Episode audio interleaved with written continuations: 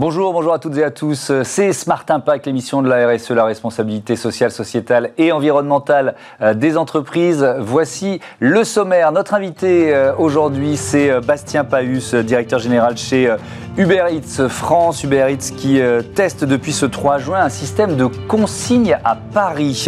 Notre débat portera sur le e-commerce avec cette question comment instaurer un commerce en ligne plus durable et écologique. Et puis dans Smart Ideas, une start-up à l'honneur. Comme euh, tous les jours, je vous présenterai les céréales euh, croquants qui s'affichent saines et bio avec euh, leur Nutri-Score. Ah, voilà pour les titres, c'est Smart Impact et c'est tout de suite.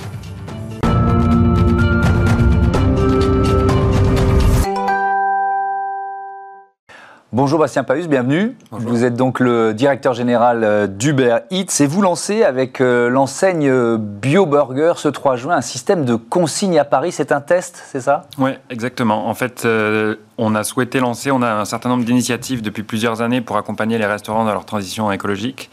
Et on a souhaité aller un cran plus loin en allant sur un modèle d'emballage réutilisable, donc avec un système de consigne.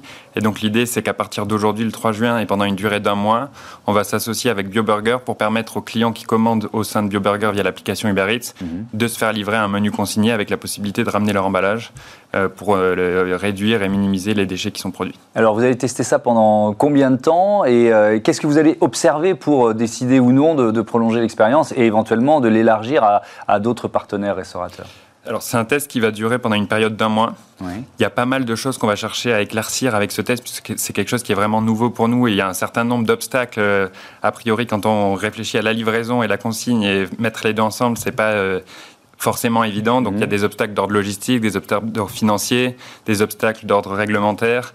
Euh, des obstacles d'ordre sanitaire aussi, puisqu'on ramène, on va ramener dans des restaurants, par exemple, des contenants qui ont déjà été utilisés, etc. Donc c'est un peu tous ces points qu'on va chercher à éclaircir et aussi comprendre quelle est l'appétence des clients pour euh, ce type d'offre, puisqu'il y a un surcoût euh, au moment de la prise de commande, puisque le client va devoir payer un peu plus pour l'emballage consigné. C'est combien C'est 4 euros euh, par menu. Donc il y a un emballage pour le burger et les frites et un deuxième emballage pour la boisson. Et le client a la se fait rembourser ces 4 euros quand il ramène le comptant. Principe mais de la consigne. Exactement. Euh, mais donc c'est un peu ces, toutes ces choses-là qu'on va chercher à éclaircir et pour comprendre ensuite est-ce que ce modèle-là fonctionne, est-ce qu'on a besoin de le, modifier un petit peu dans l'optique de, de, déployer une plus grande échelle? Et une dernière chose qu'on va, qu'on va souhaiter éclaircir avec ce pilote, c'est a priori, il y a un consensus sur le fait que le meilleur déchet, c'est celui qui n'est pas produit. Et donc, c'est pour ça qu'on souhaite s'orienter vers le modèle de consigne. Après, on remplace euh, des déchets par d'autres émissions parce qu'il va y avoir du transport sur le packaging, il va y avoir de l'eau utilisée pour le lavage, etc. Mhm. Donc on souhaite aussi valider le fait que bah, ce modèle-là, finalement, soit vraiment celui qui est le plus vertueux d'un point de vue environnemental. Euh, ça, pourrait être vos livreurs qui repartent avec, euh, avec euh, éventuellement, on peut imaginer un client qui, qui, avait déjà commandé et qui, qui laisse l'emballage. Le, comment, comment ça va marcher? Ou alors, dès qu'on va récupérer le burger, les frites, là c'est Bio Burger, on les met de côté et on rend l'emballage tout de suite. Comment ça va fonctionner Alors, exactement sur ce pilote, on est, on est parti sur un modèle qui est un petit peu plus simple, c'est-à-dire que c'est le client, euh, un livreur va amener la commande euh, le, avec un, contenant réutilisable et c'est le client qui pourra réamener cet emballage directement au sein du restaurant pour se faire rembourser. La raison pour laquelle on n'a pas souhaité passer par les livreurs euh, dans cette expérimentation, il y a deux raisons principales. La première raison, c'est une raison financière, puisque du coup, ça, ça doublerait le coût de la prestation logistique, puisqu'au lieu d'avoir uniquement un il y a un mhm. aller et un retour. Et donc notamment la question de qui porte ce coût financier euh, est une, une vraie inconnue, puisque la, livraison, c'est bien connu, c'est pas une activité. Ça altère euh, le modèle économique de, la consigne, d'accord. C'est pas un, modèle qui aujourd'hui s'illustre se, par des marges euh, très larges. Mhm. Euh, et la deuxième raison, c'est une, raison hygiénique, puisque ça voudrait dire qu'au sein du même sac, le livreur transporterait des contenants propres et des contenants qui ont déjà été mhm. utilisés. Donc, notamment dans le contexte actuel, on s'était dit que c'était pas forcément la meilleure idée de. C'est intéressant parce qu'on se dit, voilà une belle idée, et puis après, on, liste toute la, tous les problèmes potentiels, en tout cas, les questions euh, auxquelles il faut répondre avant de, généraliser. Vous, travaillez sur la problématique des emballages depuis, euh, euh, depuis longtemps, notamment grâce à un partenariat avec Dinovia. de quoi s'agit-il? Alors en fait, le partenariat avec Dinovia, c'est l'idée, c'est Aujourd'hui, quand on, Uber Eats, on travaille avec 28 000 restaurateurs en France. 70% de ces restaurateurs sont des indépendants et 30% des restaurants sont plutôt des, enseignes de chaînes les petits restaurateurs qui sont des indépendants n'ont pas forcément les ressources, qu'elles soient financières ou même humaines, pour travailler sur les problématiques de transition écologique. Et donc nous, on estime qu'en tant que plateforme d'intermédiation, peut-être un point d'ailleurs, une petite parenthèse importante, c'est que nous, notre modèle, c'est de faire de la mise en relation entre les restaurants, les coursiers et les livreurs, mmh. mais on n'est pas producteur de la nourriture et on n'a pas la main mise sur le choix de l'emballage. En revanche, on estime qu'on a une vraie responsabilité sur l'accompagnement des restaurants dans leur transition écologique et sur la sensibilisation des consommateurs. Et donc c'est pour ça notamment qu'on avait mis en place le partenariat avec Dinovia. L'idée, c'est s'associer avec Dinovia, qui est une marque qui propose des contenants éco-responsables recyclables, pour les proposer aux restaurants partenaires d'Uber Eats à un tarif réduit. Mhm. Alors, quelques chiffres, vous en avez donné un sur euh, Uber Eats France, disponible dans plus de 250 euh, agglomérations euh, dans le pays, livraison proposée à plus de 55% de la population, 40 000 livreurs indépendants. Et, vous nous l'avez dit, 28 000 restaurants et, commerçants partenaires. ça veut dire que vous êtes dépendant, hein, on a bien compris, de ces partenaires, restaurants ou commerçants, pour vos gestes éco-responsables. Par exemple, euh, pas de couvert, pas de paille, pas de serviette par défaut. Ça, c'est votre responsabilité, c'est la responsabilité de vos partenaires. Comment ça marche Encore une fois, c'est pas nous qui préparons la commande. Je sais bien. On peut pas contrôler ce qu'on va mettre ou ce qu'on ne va pas mettre dans le sac. En revanche, nous, à la fois sur le volet sensibilisation et aussi sur l'expérience client et le produit qu'on propose, on a des actions qu'on peut prendre. Et par exemple, depuis 2019, l'exemple que vous citez, on a mis en place en 2019 l'option par défaut pas de couvert, pas de sauce, pas de serviette, pour réduire la, quantité de déchets générés par notre activité. Et aujourd'hui, c'est 85% des livraisons qui s'effectuent mhm. avec cette option-là, donc pas de couvert et euh, pas, de, pas de serviette. Vous faites la promotion des restaurants qui, euh, qui sont engagés justement dans, dans, ce, sur ce chemin d'éco-responsabilité On le fait depuis euh, la fin de l'année dernière, depuis la fin de l'année 2020. On a mhm. recommencé cette année. Notre euh, mécanisme, l'idée c'est euh, d'avoir un incitatif pour les restaurateurs à, adopter un comportement plus vertueux en, leur donnant plus de visibilité au sein de l'application pour euh, augmenter l'activité qu'on est capable de leur apporter. Et la manière dont on travaille pour faire ça, c'est qu'en fait chaque semaine, nous, on a des centaines de milliers de livraisons qui vont être évaluées par des consommateurs. Et les consommateurs vont pouvoir notamment évaluer la qualité de l'emballage et notamment si c'est un emballage éco-responsable ou non. Et donc sur la base de ces retours qu'on a des consommateurs, on va mettre en avant les, euh, les restaurants les plus responsables d'un point de vue de l'emballage. Mhm. Et par exemple, on a mené fin 2020 une campagne et on a fait la même chose sur le premier trimestre de l'année 2021, où pendant toute une semaine, les frais de livraison étaient offerts sur tous les restaurants qui étaient jugés comme étant les plus vertueux. Mhm. Euh, alors vous faites des efforts sur les emballages, vous testez un système de consigne, mais euh, vous êtes critiqué sur le volet social de votre activité. On va rappeler déjà quel est le statut de vos livreurs. Alors les livreurs qui utilisent l'application Uber sont des indépendants. Mhm. Euh, et donc à 99%, euh, ils sont sous un statut d'auto-entrepreneur. Pourquoi pas en CDI Pourquoi pas des salariés? Alors plusieurs choses. Il y a le point principal, c'est qu'est-ce que veulent les livreurs? Et quand on les interroge, ils sont donc on fait toutes les années un exercice de consultation nationale où on va mhm. interroger tous les livreurs qui utilisent l'application en France via un sondage. Et ensuite, on va organiser des tables rondes, donc plus d'une quarantaine sur la dernière consultation, pour avoir vraiment leur retour. Ce qui ressort de cet exercice-là, c'est que à 86%, la raison pour laquelle les livreurs déclarent utiliser l'application Uber Eats, c'est pour la flexibilité qui est permise par ce type de modèle. La manière dont ça fonctionne pour un livreur, c'est qu'un livreur s'inscrit, crée son compte, met en ligne ses documents, son mhm. compte est activé, et ensuite le livreur est libre de se connecter ou quand et pendant la durée qu'il souhaite, et de se connecter ou non. Donc il n'y a aucune contrainte, il ne pas de, il faut pas se connecter de telle heure à telle heure, on n'est pas obligé de faire un certain nombre d'heures par semaine, et donc ça répond à un vrai besoin, mhm. notamment pour des gens qui ont déjà une activité principale à côté, par exemple des étudiants. On a 70% des personnes qui utilisent l'application aujourd'hui qui font ça en complément d'une activité principale, euh, et ça correspond aussi à un autre besoin qui est la durée pendant laquelle cette activité va être effectuée, puisque souvent on fait ça uniquement pendant quelques mois entre deux expériences professionnelles en parallèle d'une activité. Mais ceux qui voudraient la sécurité, qui voudraient un CDI, pourquoi pas leur proposer? Alors, nous, du coup, c'est n'est pas notre modèle. Après, en effet, 86% des livreurs qui utilisent Uber Eats, c'est pas ce qu'ils souhaitent, mais il y en a probablement d'autres qui du coup n'utilisent pas l'application Uber Eats, qui mhm. sont intéressés par ça.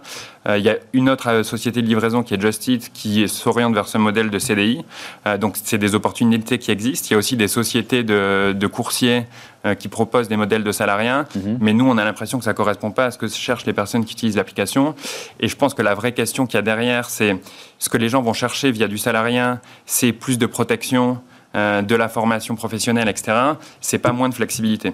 Et donc nous, la manière dont on réfléchit sur ces sujets, c'est plus comment est-ce qu'on peut apporter cette protection, comment est-ce qu'on peut travailler sur le dialogue, comment mmh. est-ce qu'on peut travailler sur tous ces sujets-là qui sont ce qu'on reproche souvent au statut d'indépendant, sans pour autant remettre en question la flexibilité. Ce qui est, intéressant, c'est que c'est devenu euh, un symbole presque politique, euh, et ça va peut-être être un enjeu des prochains mois. Le, maire de Grenoble, Éric Piolle, euh, bon, qui a des soucis par ailleurs, mais bref, vous a aussi interpellé sur cette question. Il réclame, je le cite, hein, une rémunération garantie avec un minimum horaire et une protection sociale pour les coursiers. Qu'est-ce que vous répondez à ça? Alors, ce qu'on répond à ça, donc déjà, on a eu des discussions évidemment avec euh, la, municipalité à Grenoble, donc on a eu l'occasion de s'entretenir avec eux sur ces sujets. Mhm. Je pense qu'il y a beaucoup de fantasmes qui peuvent exister euh, sur euh, l'activité des indépendants de manière générale et des livreurs en particulier.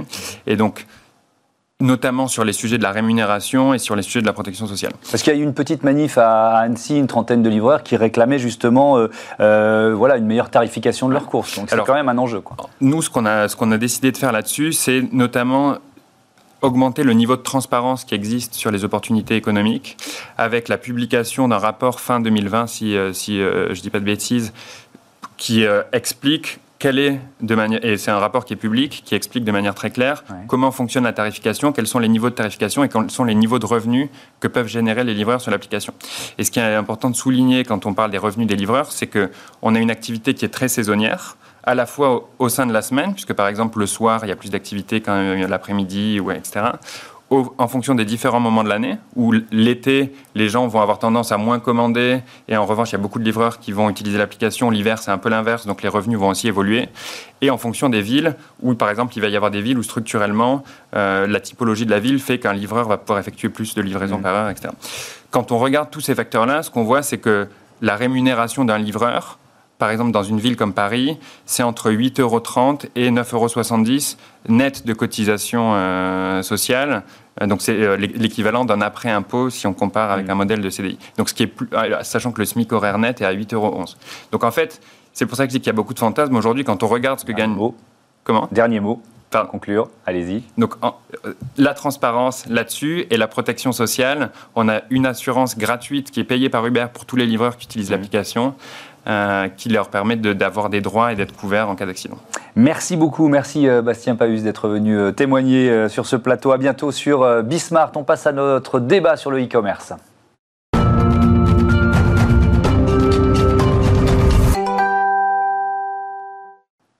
Comment instaurer un commerce en ligne euh, plus durable, plus écologique? C'est le thème de notre débat avec, euh, nous en visioconférence euh, Clémence Avignon qui est content lead chez Ripac, Ripac qui propose des, emballages réutilisables. Et puis avec nous au téléphone Diane Semama, cofondatrice, présidente de DreamAct qui est une e-boutique de consommation responsable. Bonjour à toutes les deux, bienvenue. Je vais vous poser la, même question et je commence avec vous Clémence Avignon.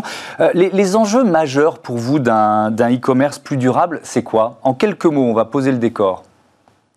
Oui, alors les, enjeux du, e-commerce durable, ça va être bien sûr par rapport aux produits déjà, donc il faut qu'ils soient vraiment durables, il faut qu'ils soient euh, euh, faits à partir de matériaux euh, de qualité, et ça on a vu des, vraiment des très beaux progrès ces dernières années, mais il y a évidemment la, problématique du packaging qui reste toujours un peu le, maillon faible de la problématique e-commerce le packaging évidemment, euh, et puis la livraison aussi. Euh, Diane Semama, vous, vous placez quoi comme enjeu important, vous?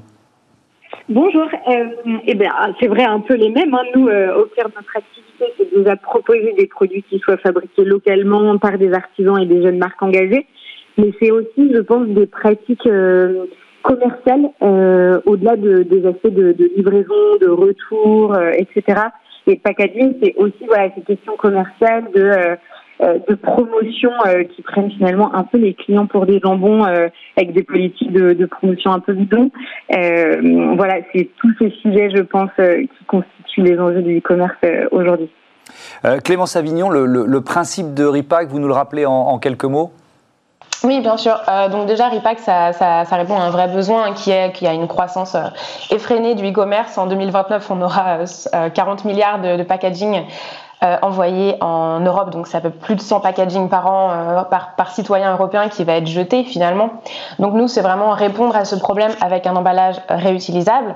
Donc en fait, c'est les marques euh, qui vont choisir notre emballage, donc les marques comme par exemple Blissim ou Bash ou Picture Organique ou Opal, vont simplement remplacer l'emballage à usage unique, donc le carton ou le, le sac en plastique, par un repack, l'envoyer à leurs clients ou aux clients qui l'ont choisi.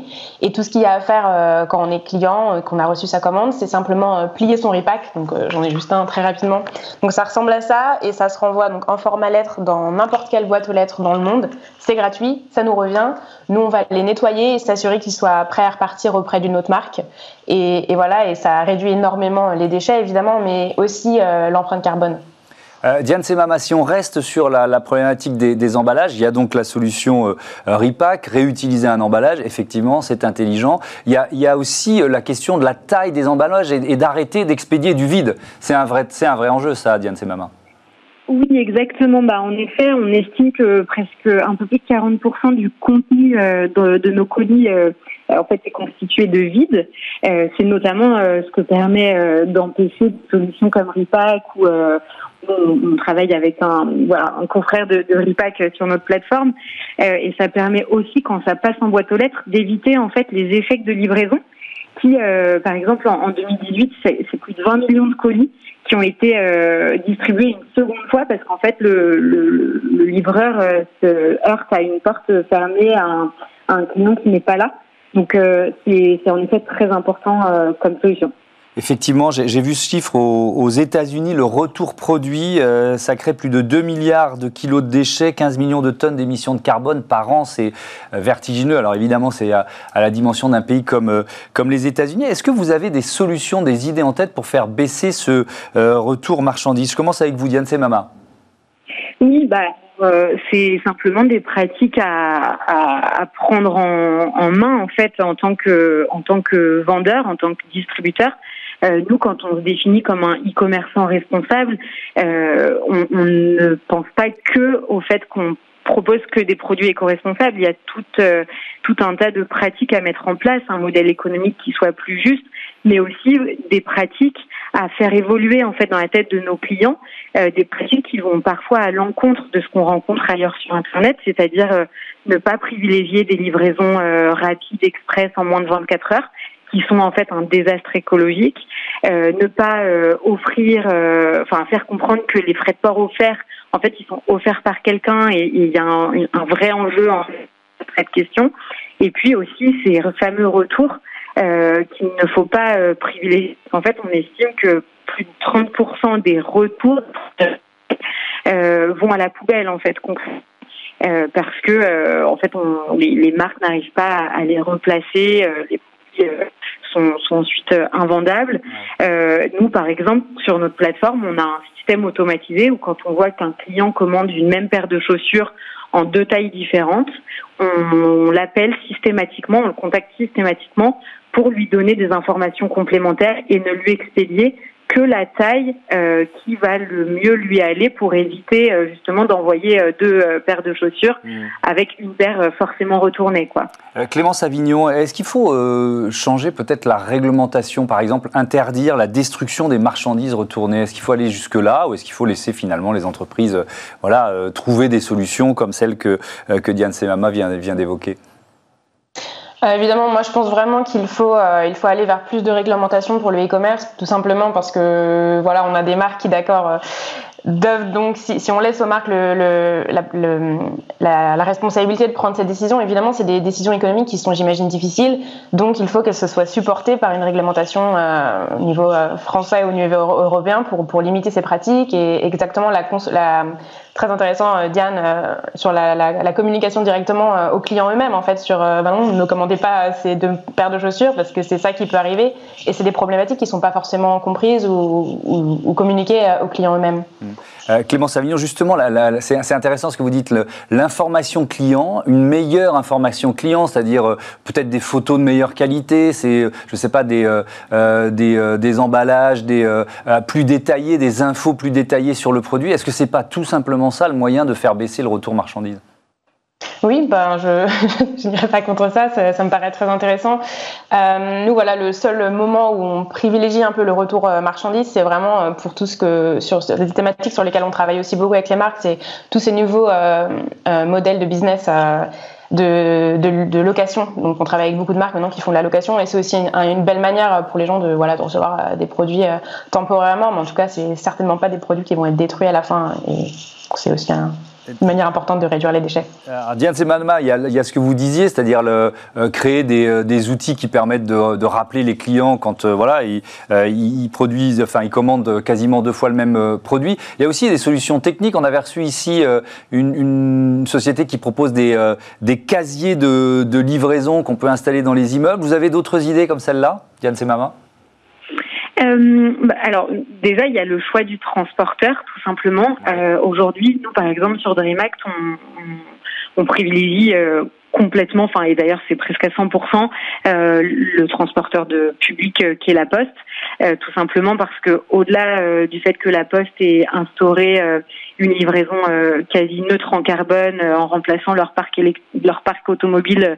par des véhicules électriques et en compensant leurs impacts, c'est aussi euh, parmi euh, les seuls logisticiens qui euh, ne, ne roulent jamais à vide en fait parce que dans tous les cas les véhicules tournent pour le courrier etc et donc c'est déjà une, une, bonne manière. Ensuite il y a tout ce qui va être relais colis qui peut être pertinent et qui est très pertinent déjà pour faire venir euh, euh, les, les, clients euh, dans les boutiques de leur quartier, dans, pour faire vivre aussi, et je pense que c'est aussi là le rôle du e-commerce, c'est de ne pas prendre le pas sur le commerce physique, sur les petits commerçants physiques, ça c'est aussi important, ça doit être un effet de levier et non pas un, un, concurrent.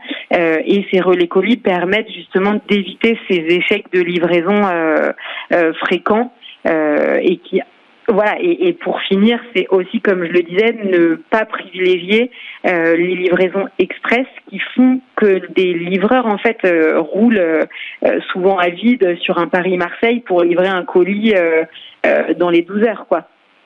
Merci beaucoup, merci à, à toutes les deux d'avoir participé à, à, ce débat. On passe à, à, Smart Ideas tout de suite. On va découvrir des euh, céréales pour enfants saines et bio. C'est possible. Smart Ideas avec BNP Paribas Découvrez des entreprises à impact positif.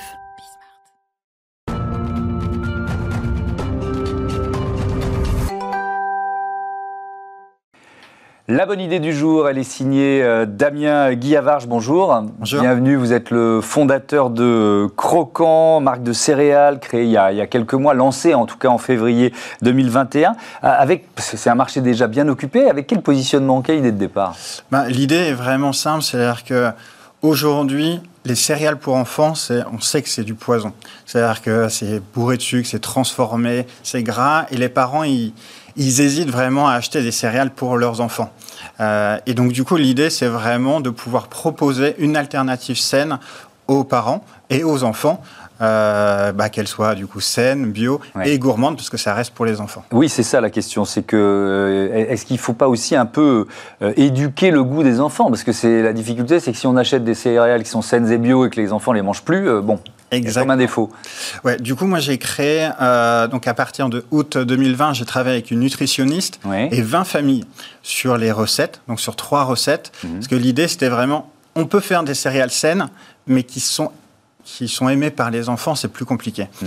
Euh, là, avec les 20 familles, j'ai pu voir justement que le goût sucré de certains enfants était déjà un peu euh, trop prononcé et que ça allait être difficile, alors que d'autres qui étaient déjà habitués, ça allait être plus simple de, ouais. de les accompagner vers une alimentation encore plus saine. Mmh. Donc, euh, vous, vous, aviez aussi comme objectif un, un Nutri-Score A. Je ne suis pas sûr qu'il y ait une marque de céréales pour enfants en dehors de la vôtre. Hein, j'ai pas l'info, mais qui est le Nutri-Score Il y en a très peu. Ouais. Euh, donc ça supposait quoi comme effort ou comme imagination ou comme itération navette entre vous, les nutritionnistes, les parents, les enfants, pour, pour atteindre ce, ce Nutri-Score A? Ouais, du coup, le but, c'est Nutri-Score A, pour faire simple, c'est qu'il y a beaucoup plus de choses bonnes pour la santé que de choses pas bonnes. Mmh. Euh, et donc, du coup, il y a vraiment un gros travail sur les ingrédients qui doivent être de qualité, euh, qui doivent être riches en fibres, en protéines, donc plein de choses bonnes pour la santé, et du coup de faire, de réduire ce qui est sucre, euh, bah, chocolat, euh, choses gras, mm -hmm. l'acide euh, gras saturé, etc. Ça, il faut le réduire au maximum pour avoir une équation au final qui donne un, un Nutri-Score A. Ouais. Euh, vous voulez lutter contre le surpoids des, des enfants? Ça oui. représente quoi aujourd'hui en France?